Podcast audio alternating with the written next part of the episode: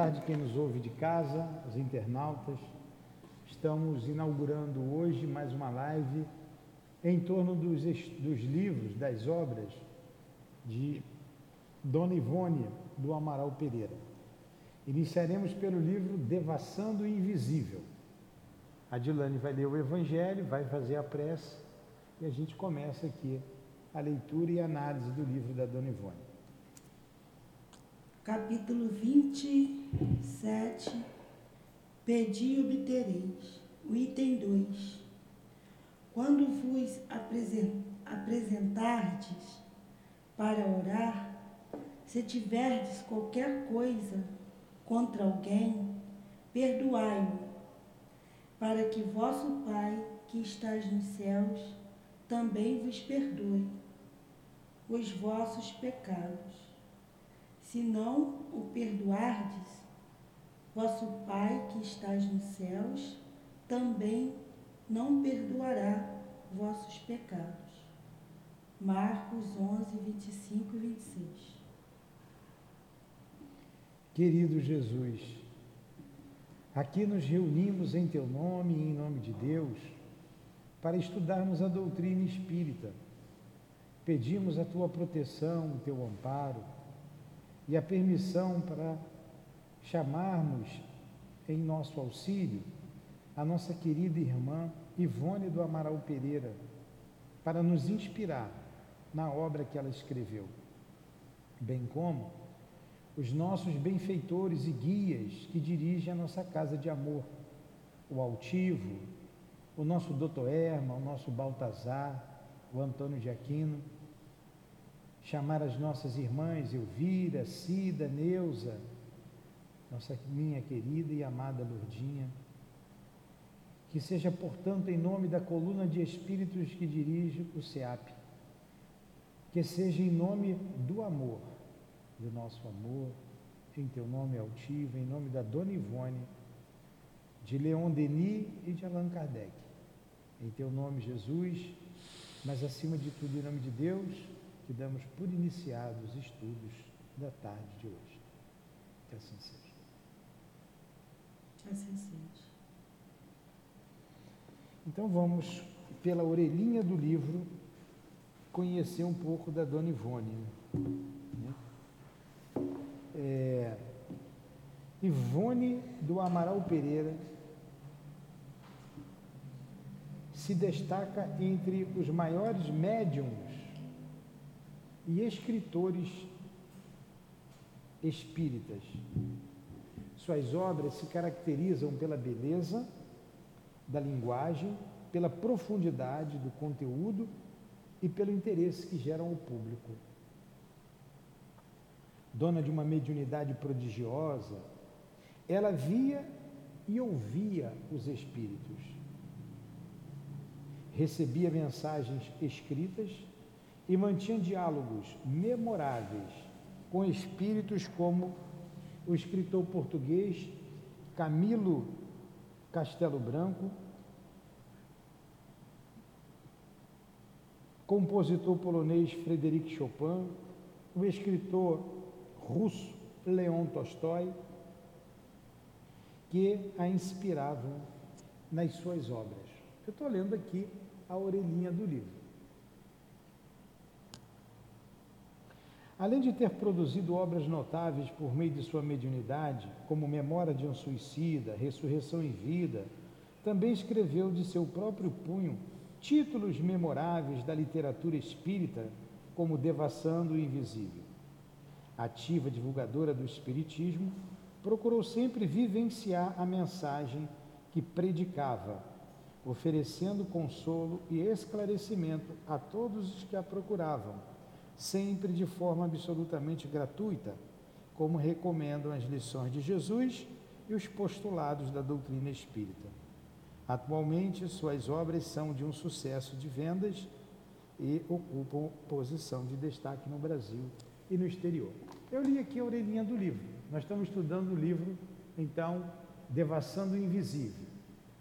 Começamos por essa obra, depois iremos entrar nas recordações da mediunidade, Dona Ivone é uma escritora, como disse aqui, espírita, suas obras são conhecidas e para nós que trabalhamos com a mediunidade é fundamental conhecer as obras da Dona Ivone. É, não está aqui, mas alguma coisa a gente pode falar dela. Ela nasceu no dia 25 de dezembro de 1900. Foi, veio de família pobre, é, e ela veio a desencarnar em 1984, aos 83 anos. Não chegou a completar os 84, mas um pouquinho ela completaria. E escreveu diversas obras, como essa, O Devassando Invisível. Aqui atrás tem outras, Nas Voragens do Pecado, Cavaleiro de Dumié, O Drama da Bretanha, Nas Telas do Infinito, Memória de um Suicida, Dramas da Obsessão, Devassando o Invisível, Amor e Ódio a tragédia de Santa Maria, sublimação, ressurreição e vida, recordações da mediunidade, a luz do Consolador, a família espírita, o Evangelho dos Simples, as três revelações, contos amigos.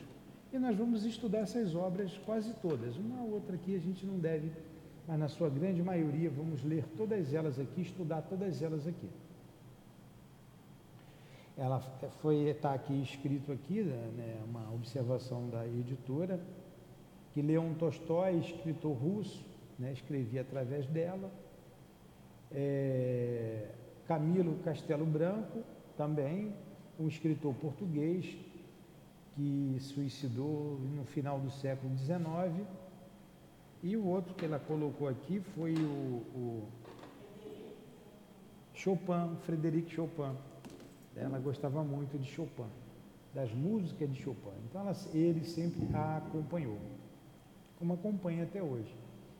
Mas nós sabemos que outros escritores, como Leon Denis, né, o Dr. Bezerra, é a, é a, tragédia de Santa Maria, foi o Dr. Bezerra que escreveu, através dela. E tantos outros escritores, o, o próprio Camilo, o Memória de um Suicida, esse best-seller, foi escrito, na verdade, a três mãos, como nós dissemos aqui. Eu lembro do Altivo falando com a gente. Um livro escrito a três mãos.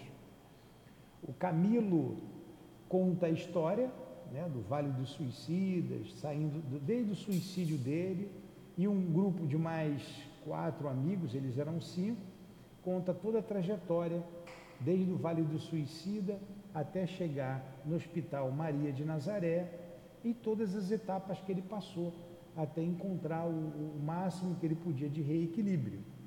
E conta toda a trajetória dos suicidas dele, desses amigos e mais alguns outros companheiros que está narrado lá no livro. Então ele narra a história. A Dona Ivone escreve e Leon Denis coloca a doutrina espírita no livro Memória de um Suicida. E este livro nós vamos estudar em particular, especialmente, nós já estudamos aqui, numa reunião mediúnica, uma reunião fechada, por causa dos trabalhos que realizamos, mas no domingo agora a gente começa a estudar o livro Memórias de um Suicida. É, às 8 horas da manhã. Aqui não é lugar de preguiçoso, não. Né? 8 horas da manhã já estamos aqui estudando Memória de um Suicida estaremos estudando. O estudo vai ser de uma hora e meia, de 8 às 9 e meia. A partir das 9 e meia, de 9 e meia às 10 e meia, vamos estudar a obra que a gente já vem estudando, Caiba Chuto. É, é, Parábolas e Ensinos de Jesus. Neste domingo, nós vamos estudar o Memória de um Suicida durante uma hora de 8 às 9, este domingo apenas. Por quê? Porque quem está acostumado a vir no estudo do Caibá, vem às 9 horas. Quem nos ouve de casa, às 9, para eu avisar a todos. Aí no outro domingo, daqui a 15 dias, comece, iniciaremos então às 9 e meia. Meia horinha só para frente. Tá? É, então a Dona Ivone, ela vai falar aqui da mediunidade dela, ela vai narrar alguns casos nesse livro, e é muito interessante.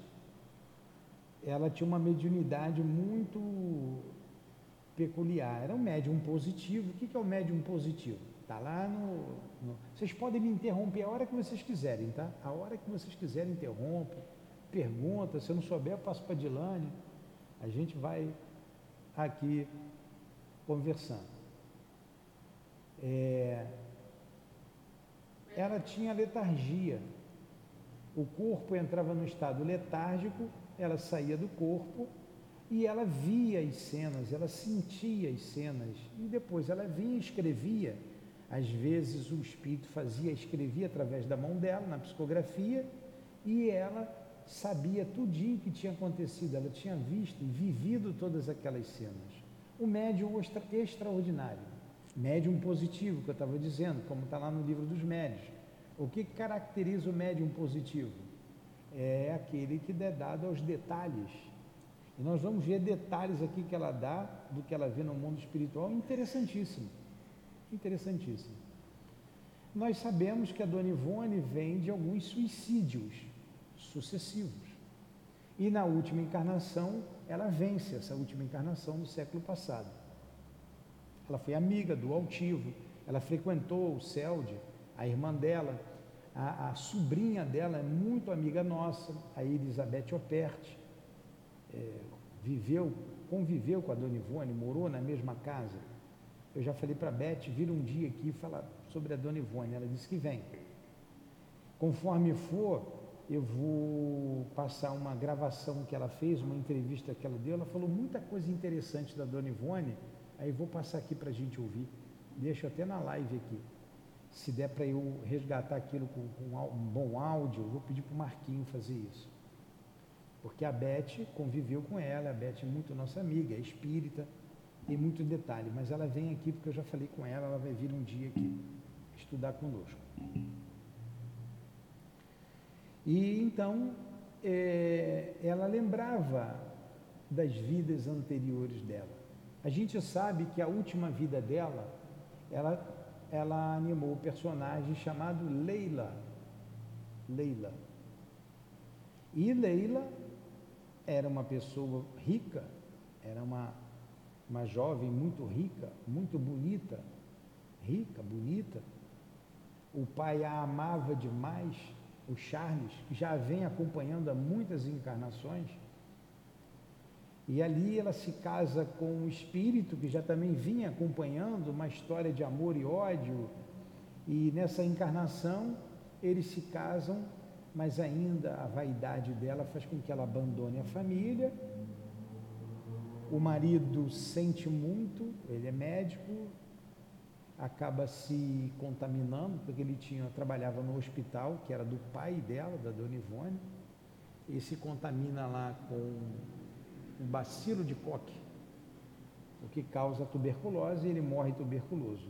Ele passa para a filha, a filha chamada Lelita, na história, também morre tuberculosa junto com o pai. Morre num, morre num dia, o outro no outro dia.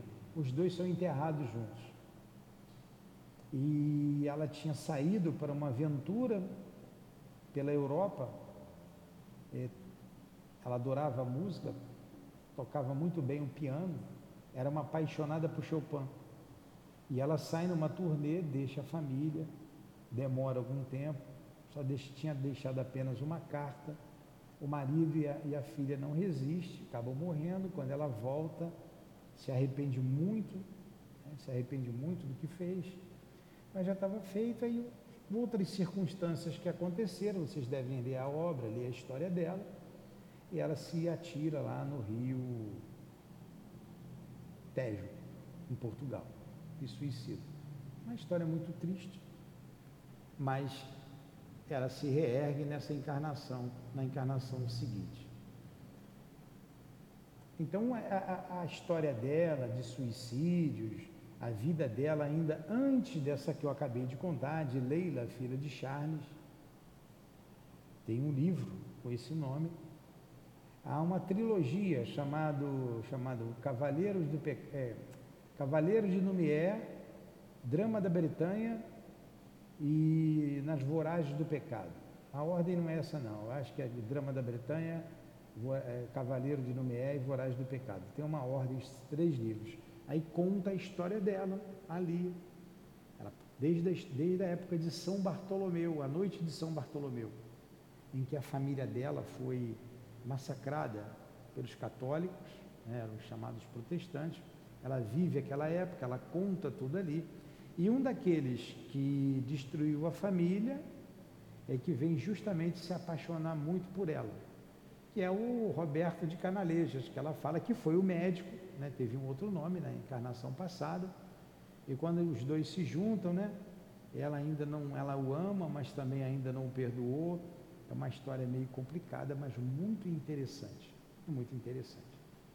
E a gente vai ver aqui a obra dela, uma de suas obras, começando hoje. Tem muito mais coisas, a gente vai lembrando, a gente vai falando. Alguns detalhes da vida dela é que quando criança, ela lembrava da vida passada. Ela se lembrava de tudo. É uma encarnação imposta por expiação. Ela deve viver até os 42 anos, assim narra lá naquela obra Leila, filha de Charles. Mas o trabalho dela é tão grandioso e ela se dedica tanto que ela vive até os 84 anos quase.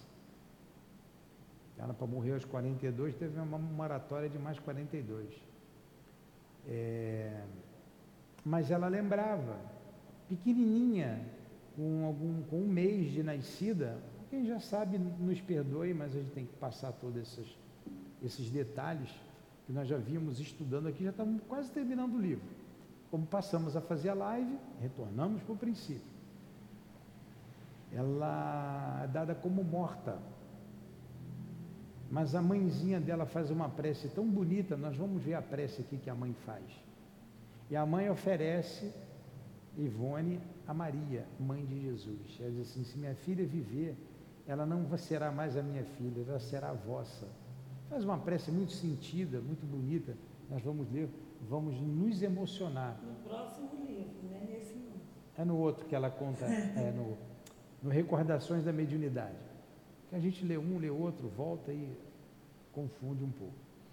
É no Recordações da Mediunidade. Quando a gente acabar, a gente vai ver a prece belíssima que ela faz. E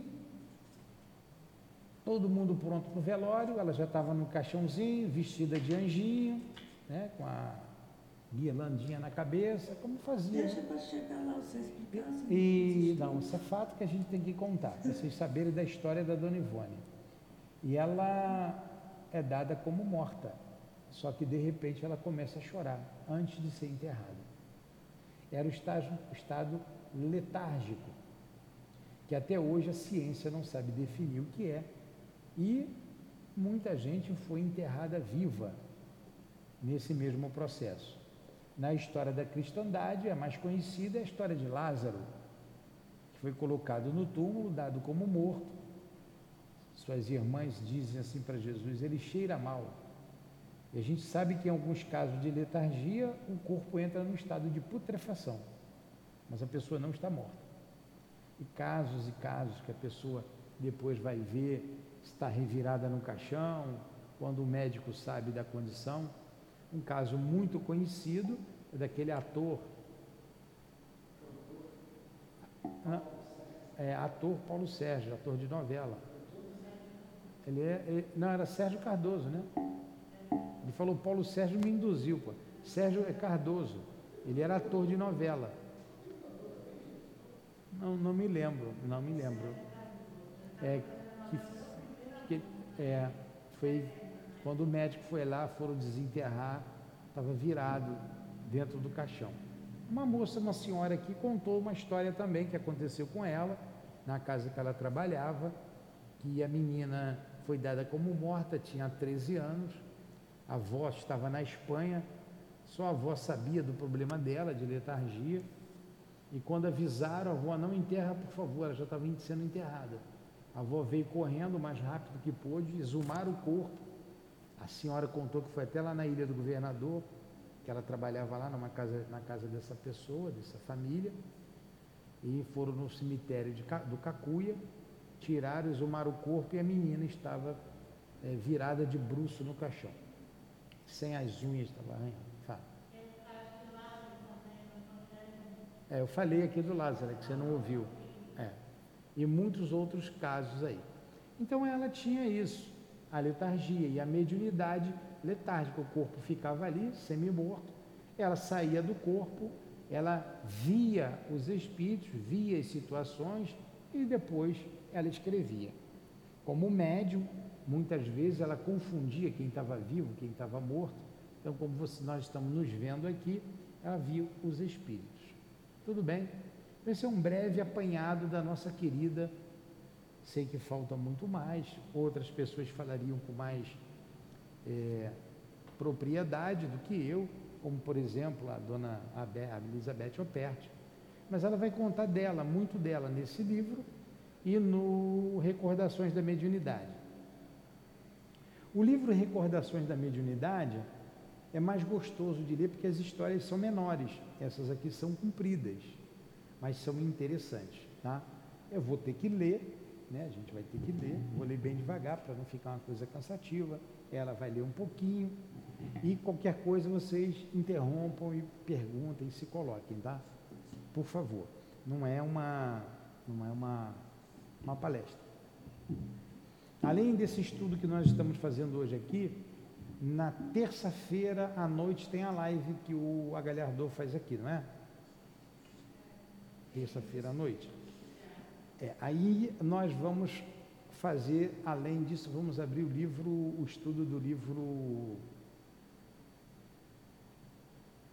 é, dos médiuns. O livro dos médiuns, Dália e Agalhardor. Ele vai ficar um dia, a Dália aqui, eles vão revezando a live do Livro dos Espíritos, o Livro dos Médios lá na sala. Semana que vem eu vou combinar com a Galhardô, ele abre lá o Livro dos Médios e eu faço a live aqui do Livro dos Espíritos. Tá? Então vamos começar.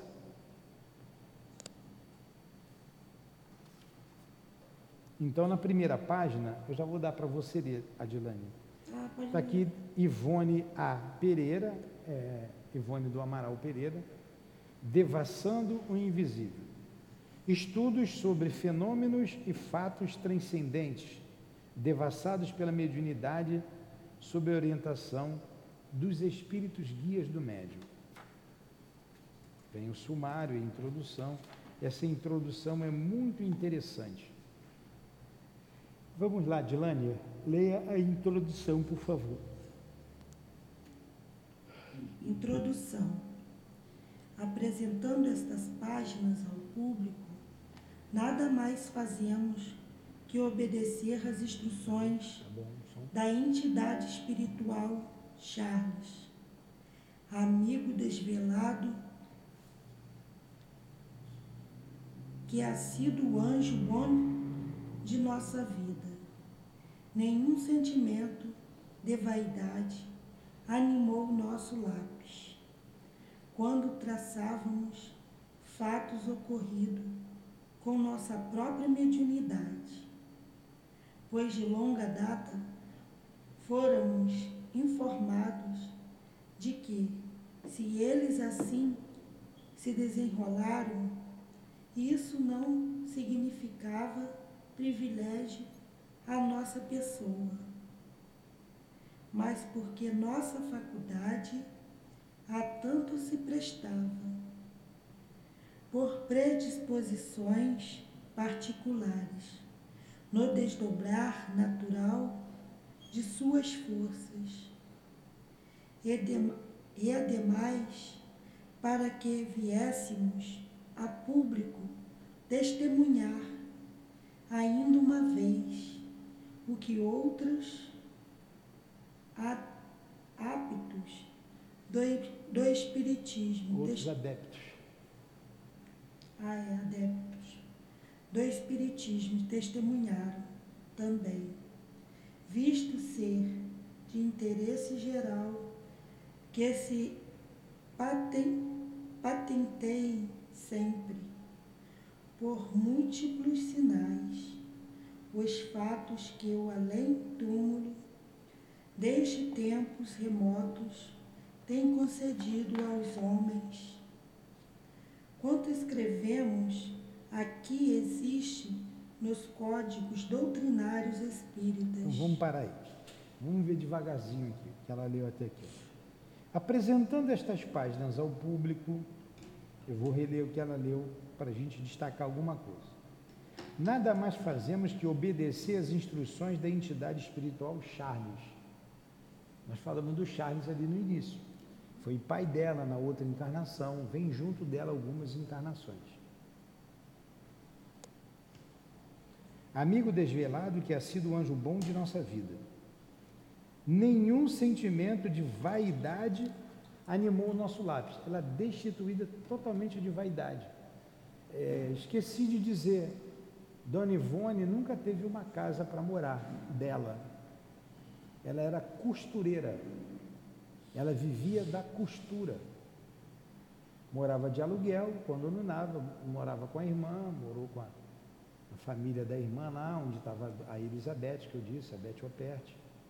Então sempre lutou muito, sempre foi pobre. Sempre foi pobre. E, quando traçávamos fatos ocorridos com a nossa própria mediunidade, por de longa data fôramos informados de que elas assim se desenrolaram. Isto não significava privilégio à nossa pessoa, mas porque nossa faculdade a tanto se prestava, por predisposições particulares, no desdobrar natural de suas forças. Então a mediunidade dela era muito extensiva, por uma predisposição orgânica, particulares. Porque a mediunidade é uma predisposição orgânica, ela está radicada no organismo. Por causa dos suicídios é, sucessivos, o choque anímico que ela provocou fez com que ela tivesse uma sensibilidade incrível, uma grande sensibilidade. Nós vamos ver lá na frente que até os passeios dela eram os espíritos que guiavam, que a orientavam. Ela não podia ir para qualquer lugar. Nem a centro espírita, não era qualquer centro espírita que ela podia ir. Lá na frente a gente vai detalhar bem isso.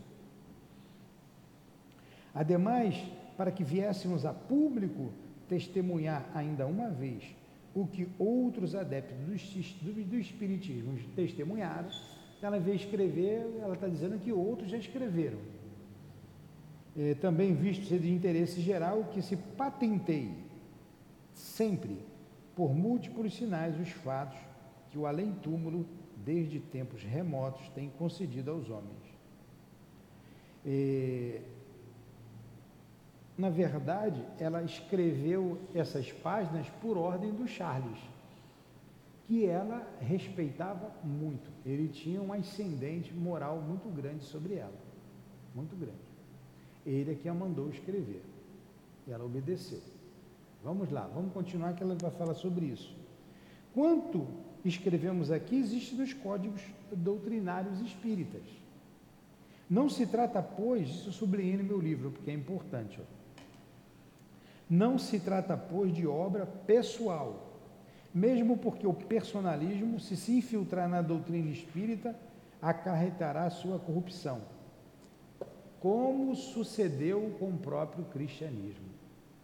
Então, o personalismo não pode entrar na doutrina espírita. Eu não posso colocar aqui a minha personalidade sobrepujando os códigos doutrinários. Por isso que a gente lê a obra, o livro dos Espíritos, interpreta lendo a obra, o livro dos médios, o, o, o Evangelho segundo o Espiritismo, a Gênesis, o céu e o inferno, as obras básicas, para a gente não desviar. Leon Denis diz lá no livro No Invisível o seguinte: o espiritismo será, o futuro do espiritismo será o que os homens fizerem dele. Ó. Não deturparam o cristianismo todo? Por causa do personalismo. Interesse pessoal.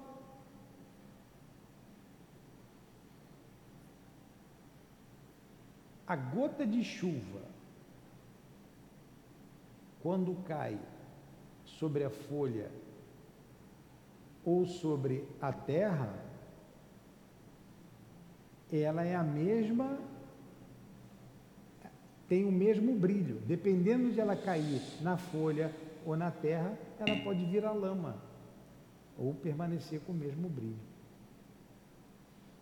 Assim fala Leon Denis. A gota de chuva que cai como pérola dependendo do lugar onde ela cai, continua. Continua pérola ou se transforma em lama. É que eu li para ela isso aí, ela está com a cabeça melhor do que eu. Li anteontem, li ontem. E vai pegar no invisível? Então, é, por isso que a gente tem que estudar a doutrina espírita. Diminui um pouco aquilo ali, Dixon. Está quente para chuchu? Está quente não, está tá bom. Está fresco. É, não diminui não, Nixon. Diminui não, pode deixar. Não, não aumenta. É, Não aumenta, por favor. é, é, tá bom, tá bom assim. Se você sentir muito frio, pode passar para esse lado, tá? Porque ele que. Como deturpar o cristianismo? Por isso eu sempre digo e repito aqui, nós temos que estudar Kardec e Jesus. Jesus e Kardec. Dona Ivone não fugiu de Kardec, nem de Jesus. Leon Denis não fugiu de Kardec, nem de Jesus. André Luiz não fugiu de Kardec, nem de Jesus. Por isso essas obras são consideradas doutrinárias. Livro dos Espíritos, o Evangelho, para a gente não conspurcar a doutrina. Sabe o que é conspurcar? Sujar, transformar. A gente já vê casas misturando. Colocar o reiki, colocar trejeitos ou situações de terreiro de umbanda, começa a misturar, começa a misturar. Então a gente tem que preservar a doutrina, a pureza doutrinária. Isso há uma maneira, estudar. Estudar e não deixar entrar nada que não seja doutrina espírita.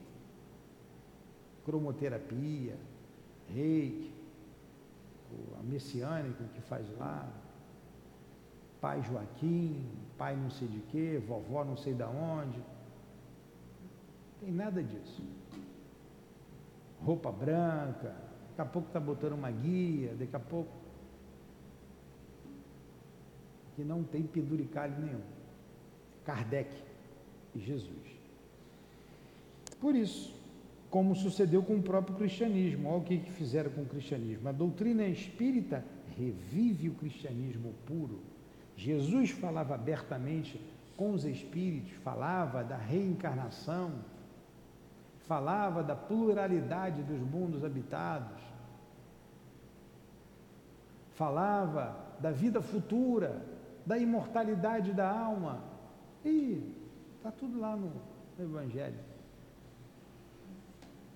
O homem deturpou, criou lá os seus sistemas e deturpou tudo isso. Nós não podemos fazer, não devemos. Não apresentamos tampouco frutos de nossa escolha. Ela dizendo, vocês vão reparar que a dona Ivone sempre se refere, quando ela está falando dela, na, na, primeira pessoa do plural. Tem um pronome reto? Eu, tu, ele, nós, vós, eles. Nós não aprendemos lá na escola primária? Pronome reto. Eu, tu, ele, nós, vós, eles. O nós é a primeira pessoa do plural. plural. O eu, primeira pessoa do singular. Eu, tu, segunda pessoa. Não é isso? É a professora aí lembra. Eu fui aluno, me lembro ainda. Então ela sempre vai usar nós. Por quê? Ela está sempre, ela, ela, não se coloca sozinha em, em, em questão nenhuma com relação à mediunidade. Porque não é ela só. Ah, eu é que dei o passe em você e você ficou curado. Isso é vaidade da minha parte. Eu fui apenas o instrumento. O Espírito é que canalizou meus fluidos, potencializou, qualificou, direcionou. Então eu não posso dizer que eu curei. Ela estava com um problema cardíaco e ficou boa. Mas o problema cardíaco dela estava onde? Na aurícula direita? No ventrículo esquerdo? Na veia cava? Tem a veia cava ali no coração por ali? Tem um monte de coisa ali que, né? que a gente aprendeu em biologia lá atrás, quando estudava na escola. Eu não sou médico, não. Você joga o fluido ali, ó, com amor e carinho, que Deus faz o resto. Eles vão certinho no lugar. Então quem cura são eles. Por que, que eu vou dizer que eu curo? Ah, eu escrevi aqui, ó, uma mensagem do Dr. Bezerra. Ou eu escrevi, a gente está falando da Dona Ivone, eu escrevi uma mensagem da Dona Ivone. Foi eu que escrevi ou foi ela que escreveu? Hein, Maria? Quem que escreveu? Foi eu ou foi ela? Nem eu nem ela, porque eu não escrevi nada, tá vendo? Te peguei pelo pé. É. Então, se eu tivesse escrito, é, ela que escreveu. Ela que escreveria. O médium é apenas um instrumento. A ideia é do espírito. Então, por que, que eu vou falar que eu escrevi? E ela usa muito isso aqui. Você, vamos lá, vamos lá. E ela começa aqui já. Não apresentamos tão pouco frutos da nossa escolha. É, ali fica gelado mesmo. Ali fica gelado. Porquanto as observações que aqui vêm anotadas foram selecionadas pelos instrutores espirituais e nem sequer tivemos o desejo de organizar o presente volume. Cumprimos ordem do além, apenas como instrumentação que fomos das intuições positivas de amigos espirituais como Charles, Bezerra de Menezes, Leon Denis, Inácio Bittencourt, Leon Tolstói, que nos assistiam durante a tarefa, levando-nos a compilar recordações de ocorrências passadas que jaziam adormecidas, indicando até mesmo os trechos das obras de Allan Kardec a citar como tese no cabeçalho de cada capítulo. Então, em cada capítulo que nós vamos ter, tem um cabeçalho com é, um, uma, uma, uma assertiva de Kardec, né? normalmente do livro dos Espíritos, uma pergunta com uma resposta. E o que ela desenvolve no texto é de acordo com a resposta que os Espíritos deram à pergunta feita por Allan Kardec. Quem selecionou isso foram os Espíritos, não foi ela. Quem selecionou todas essas recordações, ela disse aqui, eu nem me lembrava, tinha coisa que eu não me lembrava mais. Isso aqui é uma das últimas obras dela. E a outra, ela vai dizer que, ó, eu ia parar por aqui, muita gente me pediu e os espíritos permitiram fazer. O, o, porque a gente perde o fluido, o fluido nervoso, ela fala ali. Não tinha mais fluido, não tinha mais força para fazer grandes trabalhos como o Chico no final. Chico tinha um magnetismo imenso, mas não tinha mais fluido. Não tinha mais fluido animalizado, mas tinha magnetismo. Todo mundo tirando uma casquinha dele, né? É...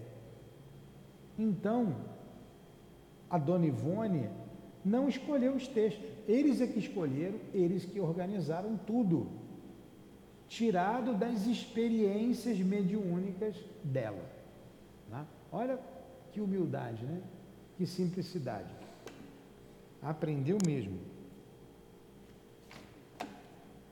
No entanto, se algo arrogamos para nós próprios, mesmo falando dela, ela fala nós próprios, né? Se algo arrogamos para nós próprios, é o direito de afirmar os fatos positivos apreciados no invisíveis aqui citados. Afirmamos-los pois, com todas as nossas forças e convicções, porque os vimos apresentados por nossos mentores espirituais, examinamos-los, apreciamos-los. Então, o que ela pode dizer é ratificar os fatos aqui narrados, porque ela viu, ela analisou e ela apreciou. Ó, isso tudo está aqui é verdade, eu testifico porque eu vi tudo. Fala. Não. Olha para mim, faz assim, fala. Não. Não entendi nada. E de tão longa data esses acontecimentos de além-túmulo se sucedem em nossa vida, E tão habituada nos achamos no presente à sua realidade, que o além-túmulo para nós deixou de ser uma sensação para se tornar a sequência diária de nossa vida. Ela vivia os dois lados. Ela vivia os dois mundos. Era uma convivência muito estreita. Muitas vezes ela não sabia quem estava morto, quem estava vivo. Esses médios são assim. O altivo, muitas vezes, confundia. Já contei aqui, mas tem gente nova. Uma vez a pessoa foi lá conversar com ele, aí falando com a, com a fulana, é fulana, graças a Deus tua mãe está muito bem, né? Está vigorosa, melhorou muito, está muito bem, muito saudável. Gostei de ver. Altivo. Mamãe morreu, altivo. Ele, ele, não sabia, ele não sabia que a moça estava morta, estava do lado, ele estava vendo ali o espírito tão materializado, tão real, e o espírito estava tão bem, que ele elogiou, elogiou para a filha. E a filha, mamãe morreu. Então esses médiums têm essa, muitas vezes essa visão dos dois planos e confundem a realidade. Confundem. Ah, a Gilane muitas vezes confunde aqui. Tudo bem até aí? Está cansativo? Não. Não? Se tiver, eu volto tudo de novo e faço diferente. É. Eu sei que é bom vocês, todo mundo estar tá com o livro. Esse livro tem alguns ali ainda, acho que tem uns dois ou três, se desejar comprar, tem ali. É um livro muito bom. Aí ele continua aqui, ó. Tão habituada nos achamos no presente a sua realidade que o além-túmulo para nós deixou de ser uma sensação para se tornar sequência diária da nossa vida. A tal ponto que às vezes confundimos os dois mundos. Olha aí. Ela confundia. Não lembrando de momento se tal ou qual acontecimento aconteceu aqui na terra ou lá. No além-túmulo, no invisível. E muitas vezes acontece outro sim que amigos nossos do invisível costumam ser confundidos de imediato com outros tantos da terra. Ela confundia o defunto com, com o que está no corpo ainda. Vocês sabiam que esse pessoal não pode dirigir? Já viram o Divaldo dirige? Dona Ivone, altivo, nós convivendo com altivo, só andava na aba dos outros lá na carona. Porque, de repente, atravessa um espírito na frente, ele não sabe se está morto, se está vivo, vai meter o pé no freio e vai causar um acidente. Não pode dirigir. Vocês viram aquele filme do Divaldo? Viram? O filme do Divaldo tem uma parte lá que ele foi trabalhar né, lá e, e ele estava atendendo no balcão. Aí levantou, vinha a pessoa, ele levantava, começava a conversar, olhava, pegava a ficha, trazia, e todo mundo olhando para ele. Ninguém via ninguém.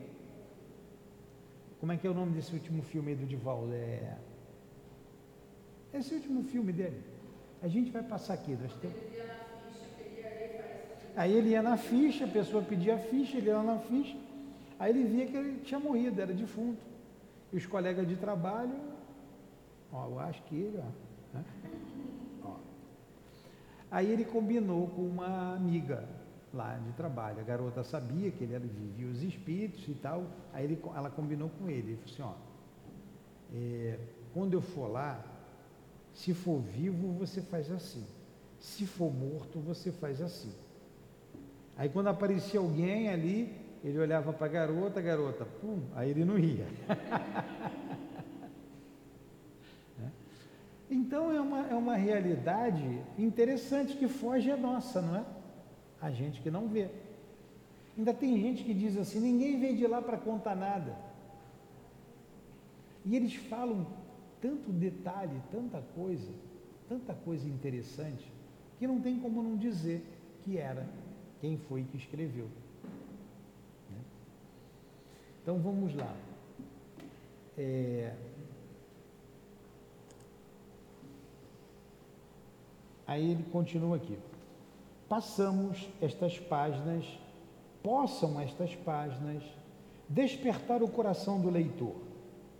O amor ao estudo, tão necessária a revelação espírita. Olha, o amor ao estudo, o amor ao estudo.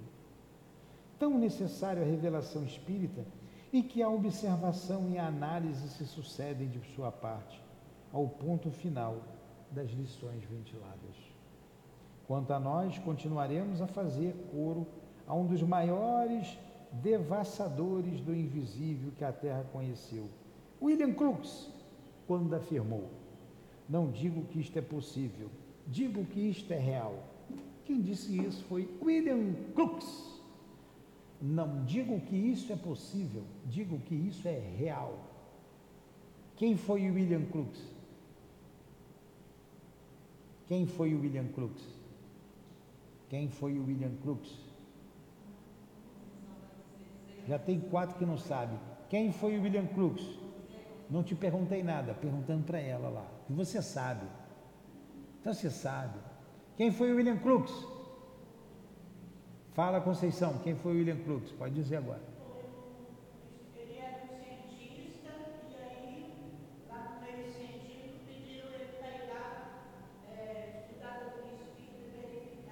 Desmentir a doutrina espírita. Para desmentir, para mostrar que aquilo não era verdade. Aí ele foi. Aí chegou lá pesquisando, pesquisando, pesquisando, ele constatou que era verdade. Aí ele afirmou que era verdade, eles já não aceitaram mais ele. Muito bem, ganhou uma estrelinha. Ganhou uma estrelinha. É, William Foi um grande Crookes. pesquisador da mediunidade. É, William Crookes. William Crookes é, ah, escreve assim, ó. C-R-O-O-K-E-S. William Crookes. Vocês podem botar aí para ver. Ele era um cientista tão importante em sua época como, como foi Isaac Newton para a Inglaterra em sua época. Ele desenvolveu a ampola de Crookes, o que deu origem ao raio-x que nós temos até hoje. Ele, ele desenvolveu a ampola de Crookes que deu ao raio-x. Ele descobriu o quarto estado da matéria, o estado irradiante. Vocês já sabiam que tinham quatro estados da matéria? O William Crookes descobriu isso aí, ó. São quatro. Lá atrás já, ali, ó. Na época lá de, de, de século XIX. O que, que o governo inglês fez? Porque estava uma febre na Europa a questão da dança das mesas. Né? Todo mundo, ó, é espírito, não é espírito, é espírito. E Kardec já tinha escrito o livro dos espíritos. O governo falou assim: olha, eu quero que você desminta isso. Você é um homem de ciência. Você é um camarada que vai dizer que isso não é verdade. Ele disse: tudo bem. Mas eu quero pesquisar. Ele era um homem muito sério, era um homem de ciência, eu quero pesquisar. Se for mentira, eu vou dizer que é mentira. Se for verdade, eu vou dizer que é verdade. Tudo bem. Ele, em laboratório, bem pequenininho, bem rapidinho, ele tinha um médium chamado Florence Cook. Uma mulher, Florence Cook era médium. Médium de efeitos físicos. E o médium de efeitos físicos, ele com o seu com a sua energia, que a gente chama de ectoplasma, plasma, energia, ecto para fora, energia para fora, o ectoplasma, materializa o espírito. O espírito aparece aqui, materializado.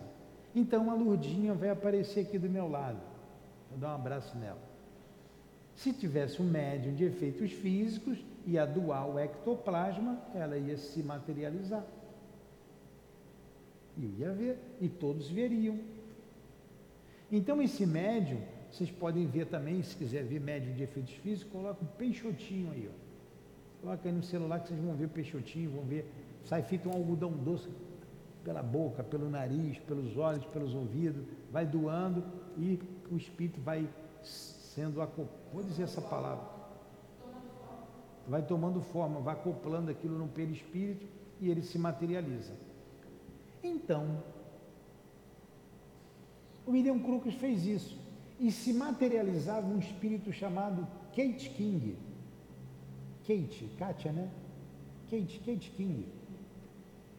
E ele ficou quatro anos pesquisando esse espírito. Ele cortava a unha do espírito, cabelo, roupa, pedaço da roupa, e analisou, foi analisando, foi analisando. Conversava com o espírito, pesava o médium antes da materialização, pesava o médium depois, via que ele perdia muito peso, perde 15, 20 quilos numa sessão de materialização, é muita doação de fluido. E no término das pesquisas dele, ele disse isso, Dona Ivone assinalou aqui. Não digo que isto é possível, digo, isto é real. Então a Dona Ivone está fazendo coro com William Crookes. Entenderam? Question? Alguma dúvida? Não, ficou bem claro. Aí vamos entrar aqui no primeiro capítulo, quando diz assim, tem como título, nada de novo. Nada de novo. E a pergunta foi colocada aqui no cabeçalho, a pergunta do Livro dos Espíritos, de número 36.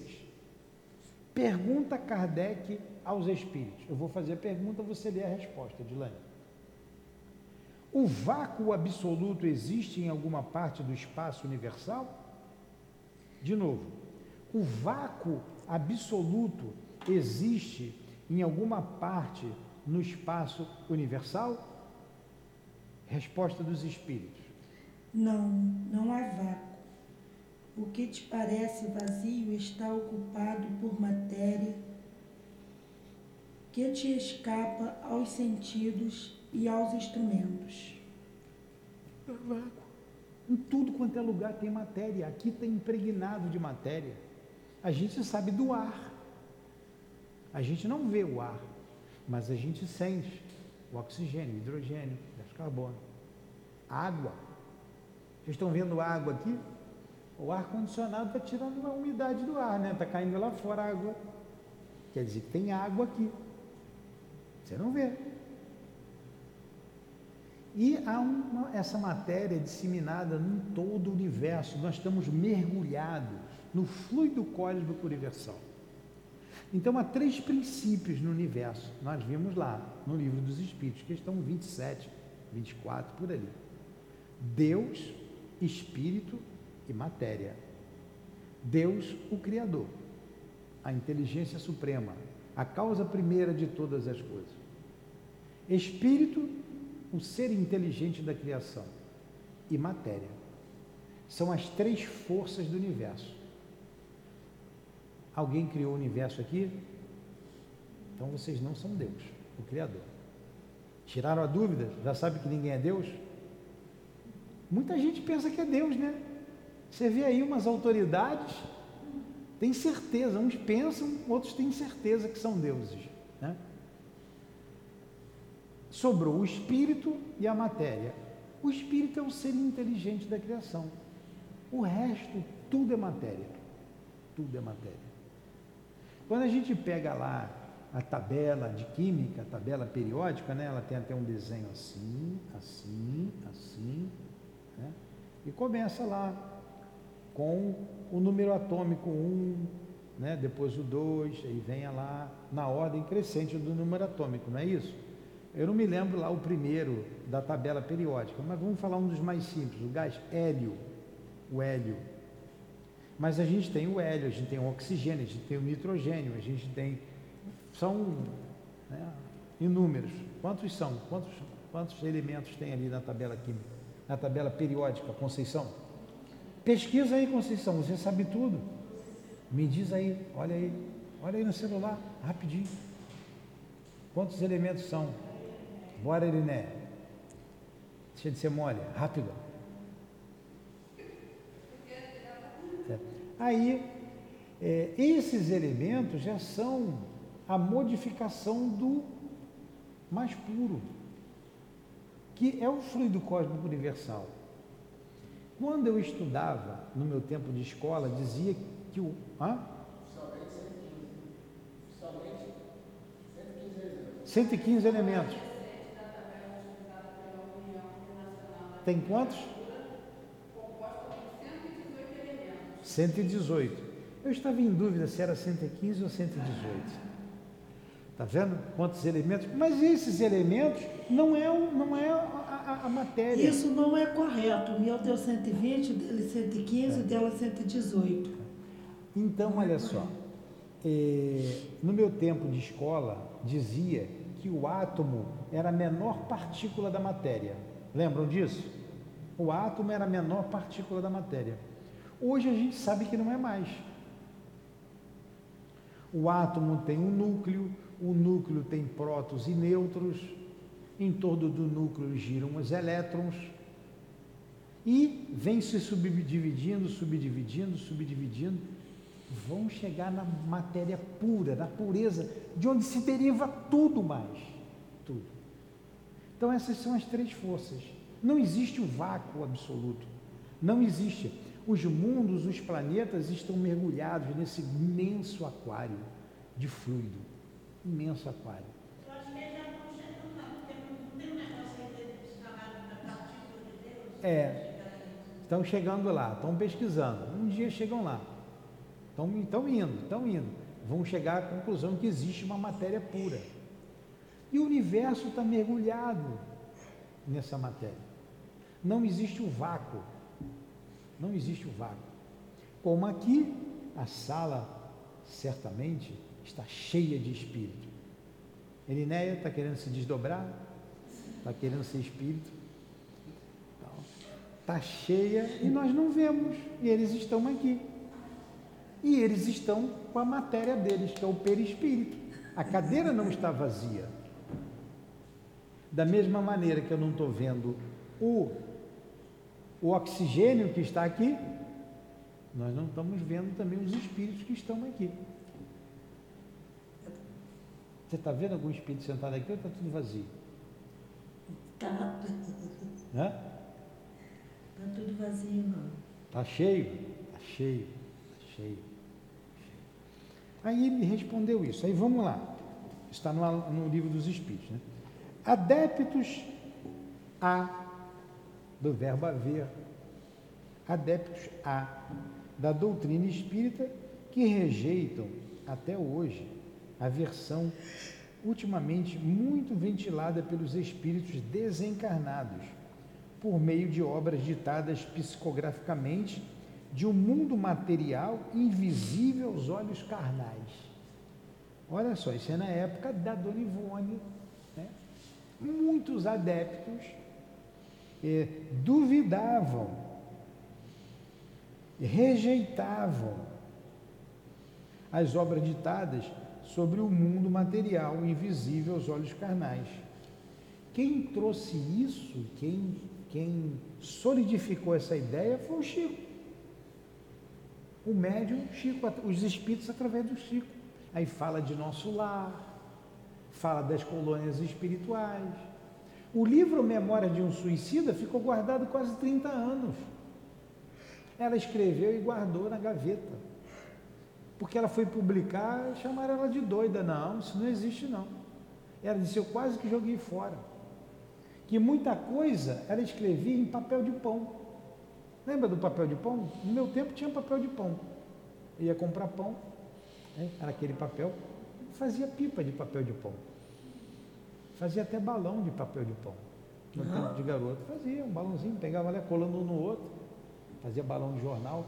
Mas eu ia comprar papel de pão. Hã? Colava com arroz, macarrão. Então, é, não teve infância. Não teve infância. Falava com arroz, tem essa sou da daí. época de vocês. Eu lembro Vocês que eu ia na padaria, na- ia na, na, na quitanda lá do seu Batista, onde eu morava, ia comprar um pão, dois pães, ele enrolava naquele papelzinho, o pão vinha para fora, era o papel desse tamanho, ele enrolava ali, botava debaixo do braço, às vezes o pão até vinha com cheiro de sovaco ainda. Chupava, o suor do su- Por isso que o pão era mais gostoso. Papel de pão. E ela escreveu muito em papel de pão. E foi guardando na gaveta. tá? Ela falou assim, eu quase queimei, quase joguei aquilo tudo fora. Esperou 30 anos. Aí Leon Denis mandou vamos voltar lá e vamos escrever o livro, vamos, vamos publicar isso daí. Então ela está dizendo aqui, é, invisíveis aos olhos carnais, eles não aceitavam. Mundo esse, o mundo espiritual, é vibrátil, intenso, no qual existirá em estado aperfeiçoado, ampliado até a vertigem. Muito do que na Terra existe, muito do que. Eu dei a pontuação errada. Olha aqui. O mundo, o mundo espiritual é vibrátil e intenso, no qual existirá em estado aperfeiçoado, ampliado até a vertigem, muito do que na Terra existe. Muito do que tem aqui na Terra é como se fosse um funil. A boca maior é o mundo espiritual, a boca menor é a Terra. O mundo espiritual é, é muito mais ampliado do que nós temos aqui na Terra. A Terra é uma forma imperfeita do que existe lá. Sim, na verdade, os defuntos somos nós. É, já pararam para pensar isso? Você que está morto. Pior que Maria, você tem cara de defunta mesmo. É. Nós é que estamos mortos. Presos. E eles estão vivíssimos. Eles estão vivos, eles estão livres, eles se deslocam com um pensamento, com uma rapidez incrível. Eles constroem com um pensamento. Eles trabalham muito o pensamento. as colônias são construídas com um pensamento. Aqui tem um prédio enorme. Alguns médios já veem esse prédio aqui. Tem um grande hospital. É alto a beça. Como é que eles fizeram isso? Pensamento, matéria, fluido cósmico universal. Aqui a gente tem que pegar o tijolo, a gente pega o barro, a gente pega o barro, faz lá, leva para a fornalha, faz o quadradinho lá na forma e faz o tijolo, esquenta, faz o tijolo. Amassa o cimento, chega, pega lá o, o, os elementos para fazer o cimento, mistura com areia, com água, faz a cola e a gente constrói a parede. Eles fazem com pensamento. Nós não deixamos de fazer com pensamento, nós pegamos a matéria bruta, né? fazemos tudo com brutalidade para fazer a parede. A matéria que eles usam é mais sutil e eles usam com pensamento. Então, tem parede? Tem. Lá tem. O hospital, o prédio, as colônias. É isso que ela está dizendo. Então, o mundo espiritual é vibrátil, é ativo. De lá que nós viemos, nós morremos para o mundo espiritual. E quando a gente morre aqui, nós nascemos ou renascemos para o mundo espiritual, nós voltamos para a nossa verdadeira pátria. Entenderam isso? Então vamos lá. Podem perguntar e pode parar. Se eu não souber, a Dilane responde. Fala.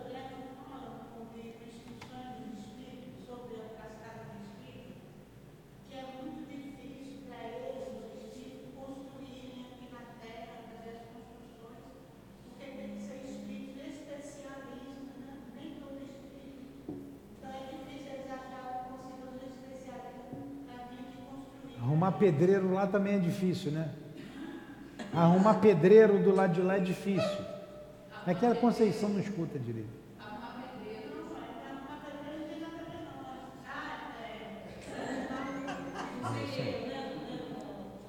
É, então vamos lá. Respeitamos certamente a opinião dos refratários a essa revelação, visto que se é dever de qualquer cidadão respeitar opiniões alheias, ao espírita, com muito maior razão, assistirá ao dever de consideração à opinião do próximo. Então, ela respeita a opinião de todo mundo. Ainda quando antagônica ao seu modo de ver e pensar. Não seria, porém, ocioso raciocinarmos sobre os ensinamentos particulares aos domínios da doutrina espírita, raciocínios que, se nenhum proveito trouxerem à instrução, que nos cumpre dilatar diariamente, ao menos nos auxiliarão no aprendizado da meditação, exercitando-nos o pensamento para voos mais arrojados. Vamos lá, daqui a pouco a gente fala sobre isso também. Então, o que, que ela dizendo? O que, que ela disse aqui? Que ela respeita a opinião das pessoas que pensam o contrário. Mas é necessário analisar melhor a doutrina espírita. É necessário estudar para se chegar a essa realidade. Né? O próprio Jesus falou: há muitas moradas na casa do Pai. Ele não falou sobre isso? Ele falou da pluralidade dos mundos habitados. Falou sobre isso. Então por que, que a gente vai ter dúvida? A doutrina espírita fala desses três elementos: Deus, Espírito e matéria. A matéria é disseminada do espaço, o fluido cósmico universal. O perispírito é matéria, ele existe. Todo espírito está coberto da matéria, que é o perispírito. Ela pediu para a gente estudar. Vamos pegar esse parágrafo aqui agora. Vai lá, Dilane. Estas páginas, como as, de... demais. Como as demais, tal, que compõem o presente volume, não são frutos do nosso raciocínio pessoal, como não são de nossas concepções doutrinárias. Ela está dizendo que a página não é do raciocínio dela, nem concepção dela.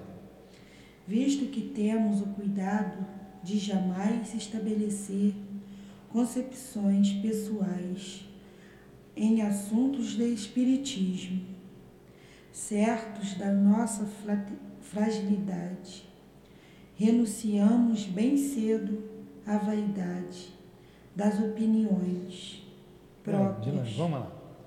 Certos da nossa fragilidade, renunciamos bem cedo à vaidade das opiniões próprias. Então ela não tem opinião própria. Ela está falando de doutrina espírita, ela está falando da doutrina espírita. O que ela, a realidade do que ela viu. Ah, a doutrina espírita vê que ninguém tem opinião própria. Tá? Então continua, para nos achegarmos aos mestres, vai. Para nos chegarmos aos mestres e grandes vultos da doutrina, e junto deles buscar o ensinamento seguro, aceitando igualmente o que o invisível espontaneamente nos revela, quando concorde com os ensinamentos básicos, revelações que algumas vezes têm contrariado mesmas ideias que havíamos feito sobre mais de um assunto. Olha que coisa interessante. É, os ensinos e revelações que apareciam muitas vezes eram contra o raciocínio. Pode, pode desligar, Nixon. Tem muita gente com frio, pode desligar. Era contrário. Era, é, é, era contrário à concepção dela. Ela pensava diferente. Como o próprio Allan Kardec ele vê, a gente vê ali no, no livro dos médios, como quando ele fala lá dos fluidos, ele tem, é, é na questão dos transportes, o Kardec tem uma ideia pré-concebida sobre aquilo. E o Espírito diz que não é aquilo que ele está pensando. Ele pensava que o Espírito pegava com a mão um objeto e levava. E não é. O Espírito explica para ele, não, é o meu fluido com o fluido do médium. Com o pensamento eu desloco o objeto. Está lá no livro dos médios. E aqui é a mesma coisa, ela está dizendo, tem muita coisa que é contra a minha ideia preconcebida, a minha maneira de pensar.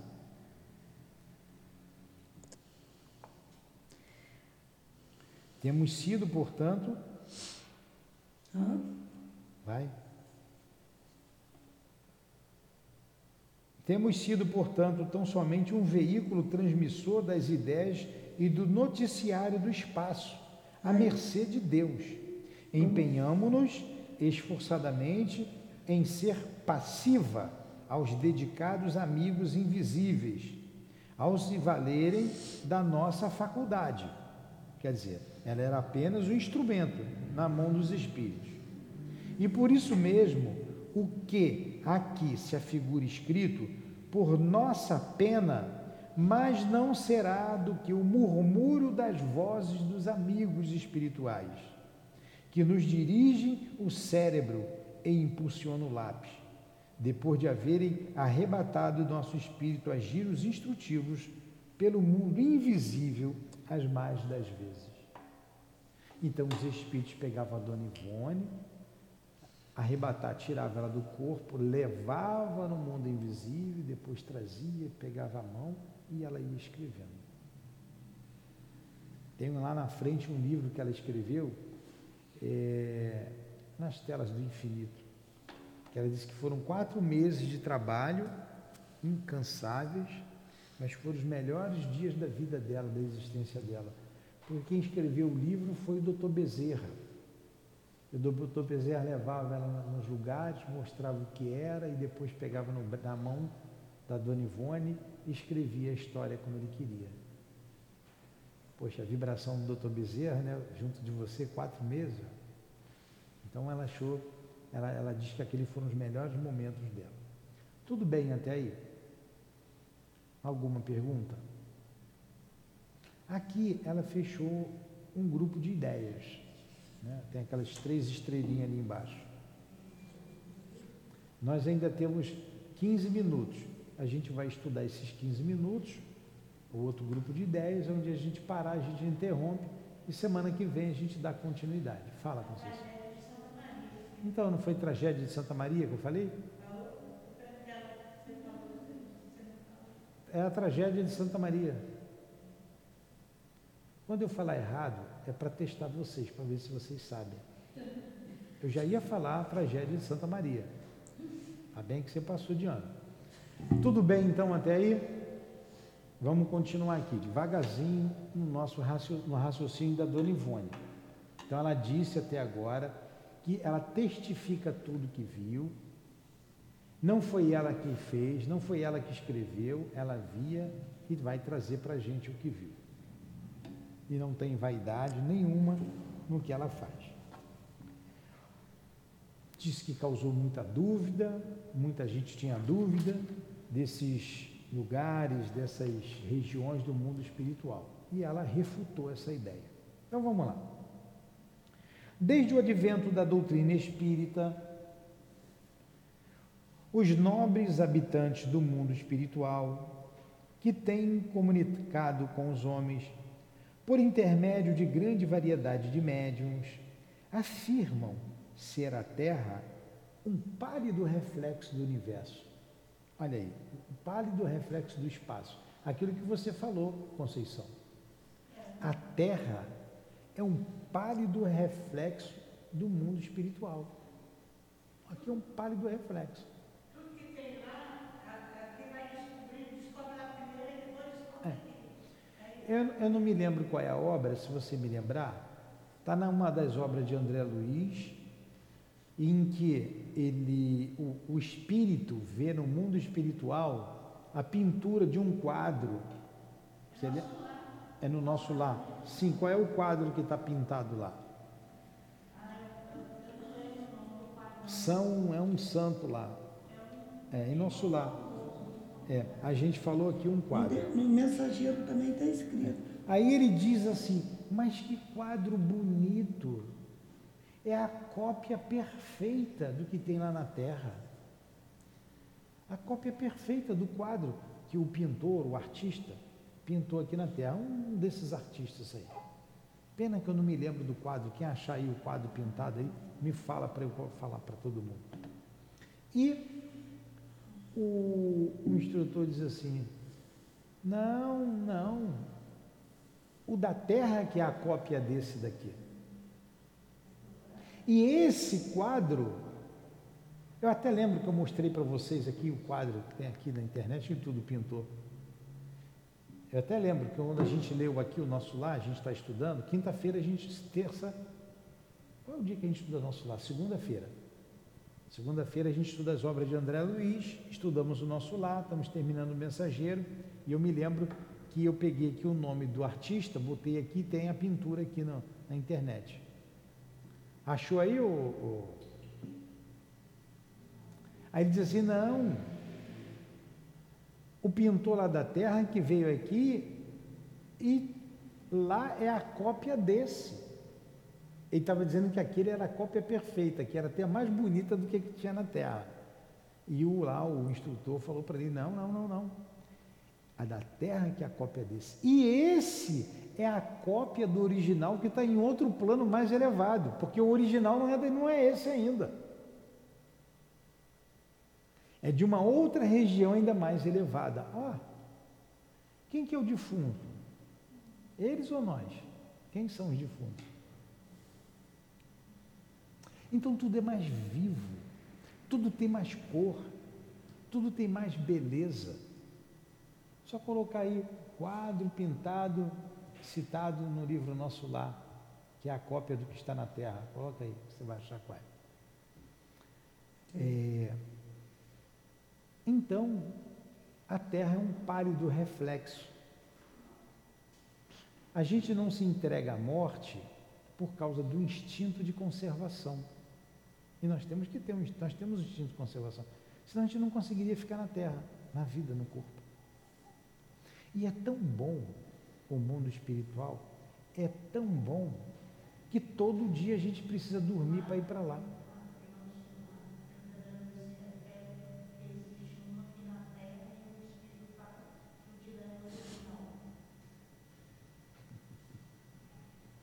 Então, é... Não é no nosso lar, não. Hã? Não é no nosso lar, não. É uma tela. É... Não faz mal, não. Todos os dias a gente vai para o plano espiritual. A gente, a gente não aguenta ficar aqui direto. Claro que o corpo precisa descansar. Para, para relaxar um pouquinho, já está atrasada, dona Raquel. Considere-se repreendida. Tá? Não, é assim que você fazia lá na igreja? Ela, ela veio para o estudo da noite, não é para o estudo agora, ela está adiantada. Você está repreendida em nome de Jesus. Né? Você fez muito isso, né? Está repreendida. Então, o, o, o, o que eu estava falando? Do quadro, que era a cópia. A gente não se entrega ao suicídio por isso. Todos os dias a gente relaxa o corpo, vocês já repararam quando a gente está naquela modorra, parece que está caindo, de repente. Ontem eu estava quase dormindo, eu estava deitado, eu acordei, eu, eu, levei um escorregão, eu pensei que estava levando um escorregão, caindo, ainda botei a mão assim na cama, porque eu estava saindo do corpo. Basta o corpo físico dar uma relaxada que a gente, ó, se manda. A gente não quer ficar no corpo. Morrer é a libertação, é a liberdade, não é tão ruim assim. Hã? Tem que conseguir, né? É. Porque você relaxou, você sai do corpo, você vai embora. Porque é bom. Agora, você não pode se matar como está ali no livro, no Evangelho, tem que aguardar o anjo libertador. Está lá no Cristo Consolador, no capítulo é, 6, no capítulo 5 do Evangelho segundo o Espiritismo. Não é o Cristo Consolador, não. Bem-aventurados aflitos. Você tem que aguardar o anjo consolador. Quando fala no capítulo da melancolia, não tem lá melancolia? Capítulo 5, não sei qual é o item, não então, sabe por que é, uma, uma, uma tristeza vos apodera de vocês de vez em quando? Diz lá o Espírito. Está é, tá falando da melancolia. É a saudade do mundo espiritual. Você não quer voltar para o. Quando você volta para o corpo, você não queria voltar. Aí você fica melancólico, você fica triste, porque lá tudo é mais claro, tudo é mais vibrátil, tudo é mais bonito. mas o instinto de conservação faz com que a gente fique aqui. Agora, também tem um lado feio. Tem um César Maia lá, viu? Ih, não posso falar do César Maia aqui não. Tem um coroado, tem alguém do coroado aqui? Tem um lado feio também. Tem aqueles espíritos que só pensam no mal, que gosta do feio, acaba construindo o mal. Então a vai falar isso lá na frente. Mas vamos aqui, vamos prosseguir aqui no raciocínio dela afirmam ser a Terra um pálido reflexo do, do espaço. O livro dos médiuns de Allan Kardec Segunda parte, no belo capítulo oitavo, no laboratório do mundo invisível. Muito bonito esse capítulo.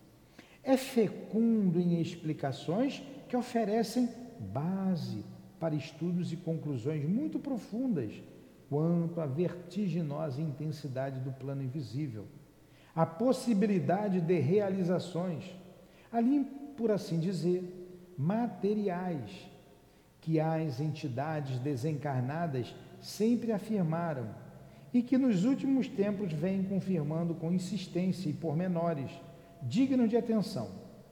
E no precioso compêndio A Gênese, também de Allan Kardec, lemos o seguinte no capítulo 14, subtítulo A ação dos espíritos sobre os fluidos, criações fluídicas, fotografia do pensamento.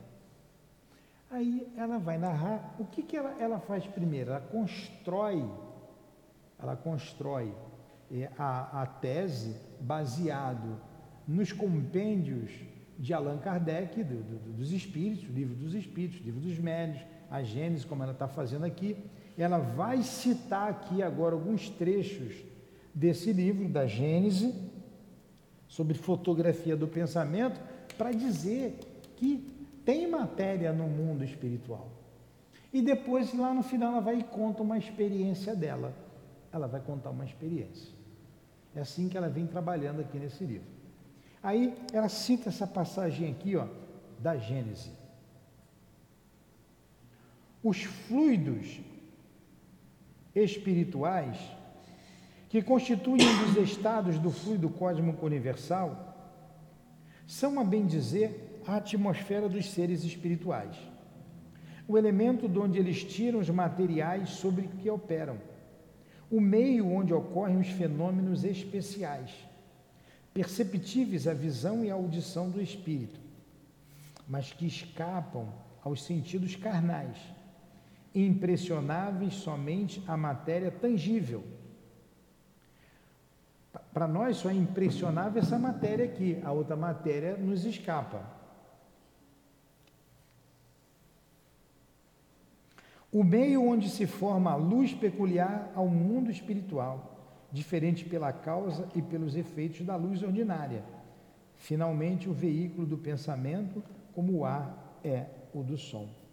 Então, é no fluido cósmico universal, está aqui Allan Kardec nos dizendo, na Gênesis, que é o meio onde os espíritos se movimentam, onde eles trabalham, onde eles agem, onde eles fazem as, as construções deles e aonde o pensamento se propaga.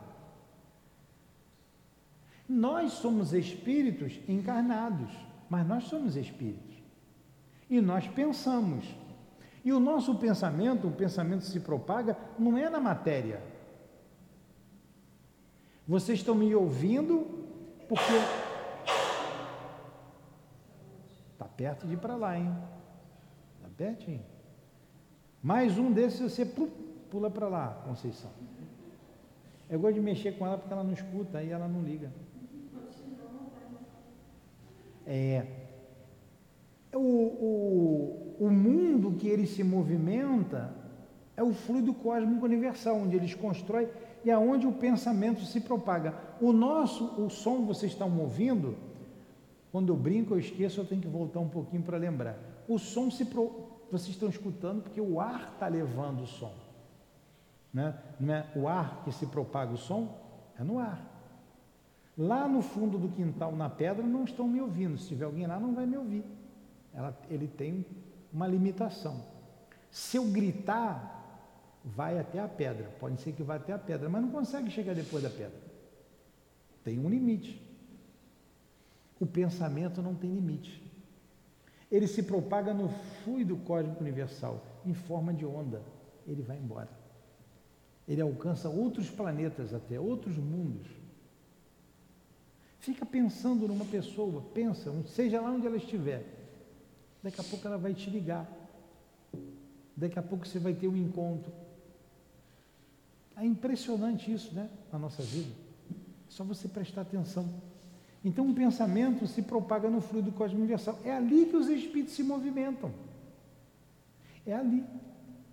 Eles estão aqui, mas estão em planos diferentes do nosso. Planos diferentes. Aqui tem uma largura e uma altura. Aqui tem uma largura, uma altura e uma profundidade. Né? Tem três eixos. Eu estudava matemática lá, fazia aquele gráfico. Tem o eixo das ordenadas, das abscissas, não é isso? E tem um terceiro, aquele que faz ali. É, e tem uma outra dimensão, tem a quarta dimensão, tem a quinta dimensão. A ciência está estudando isso. São os universos paralelos. Já se sabe, a nossa ciência sabe que não, se, não, não tem só um universo, tem outros. E mesmo para os espíritos, nem os espíritos veem todos os espíritos. Tem espíritos muito elevados que vivem em outras regiões e que não são perceptíveis aos mais materializados. Não são. Nós não somos nada, nós somos poeira cósmicas, mas somos importantes para Deus. O que nos torna um nada é o nosso orgulho, quando a gente acha que é muita coisa, quando a gente acha que sabe tudo. Aí a gente é um nada diante do saber universal, diante do conhecimento universal. O que, que nós somos? O que, que nós sabemos?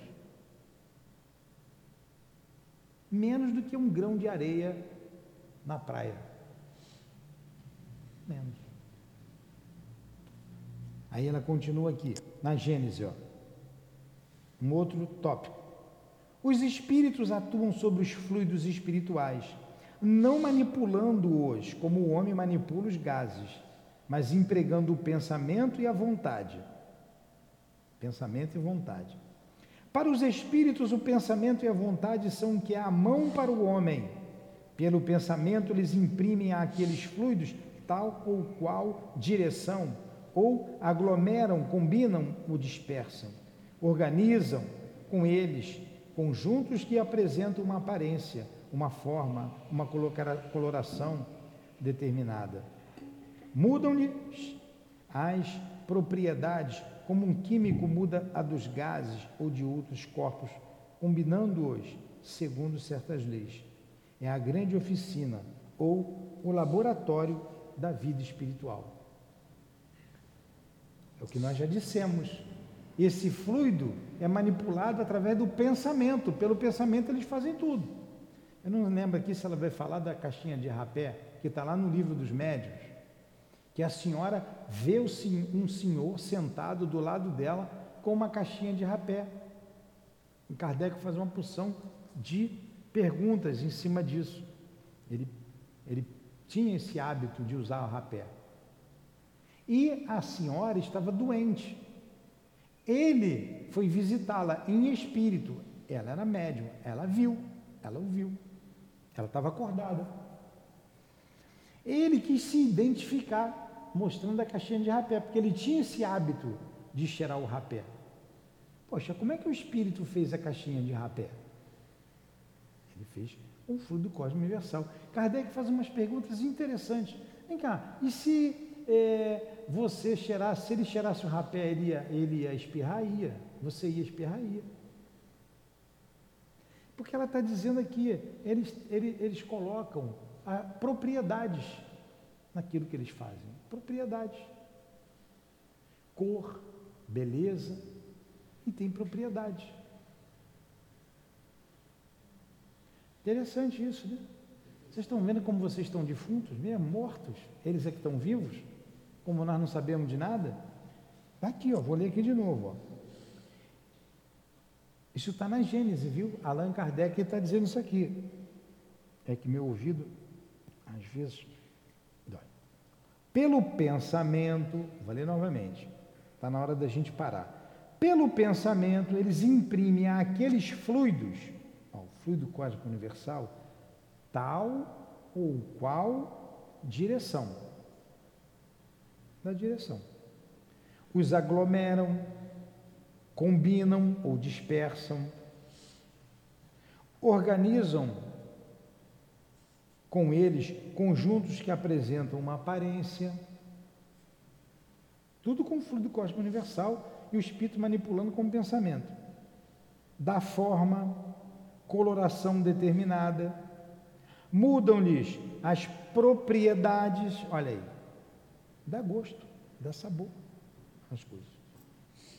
Como um químico, como um químico muda a dos gases ou de outros corpos combinando-os segundo certas leis. É a grande oficina ou o laboratório do mundo espiritual.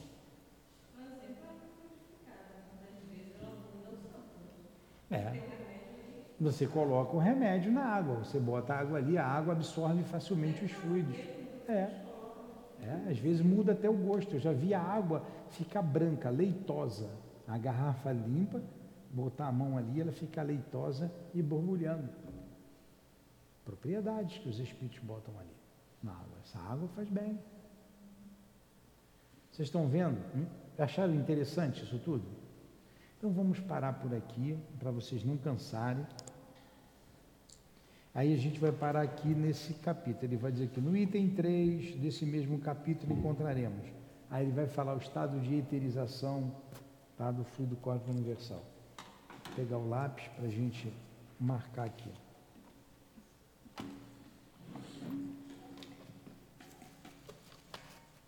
Você parou aonde?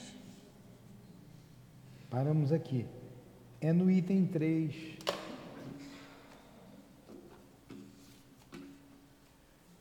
Então, essa é a obra que nós estudaremos, que já está no site, nós já botamos no site. Próximo dia 17. E para mim está sendo muito bom, muito gostoso estudar, rever, reiniciar o livro.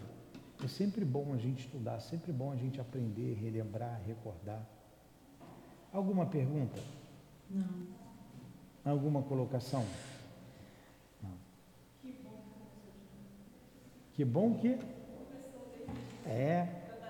é então, é, compartilhe, chame as pessoas, convidem para elas virem estudar. É muito bom estudar. Vamos fazer a prece então, Nixon? Vamos embora. Faz a prece, Dilane. Por favor.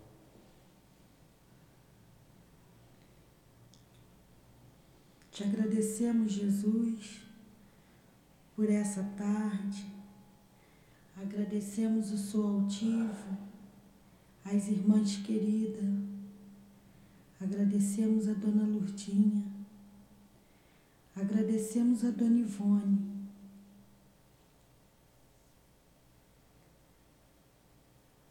Agradecemos todos esses espíritos de luz que envolvam a cada um, a cada trabalhador e aos internautas. Que cada palavra que aqui foi dita, que seja guardada, que possamos aprender. Peço por essa grande casa a casa de amor. Peço em nome de Jesus, mas acima de tudo em nome de Deus, encerramos os estudos dessa tarde. Que assim seja, graças a Deus. Em nome do amor, encerramos do nosso amor, do amor desses irmãos aqui presentes, da Dona Ivone, em nome do amor do altivo, dos guias que dirigem o SEAP, do amor de Jesus Cristo, mas acima, acima de tudo, em nome do amor de Deus, nosso Pai, é que damos por encerrado os nossos estudos da tarde de hoje. Que assim seja. Graças a Deus.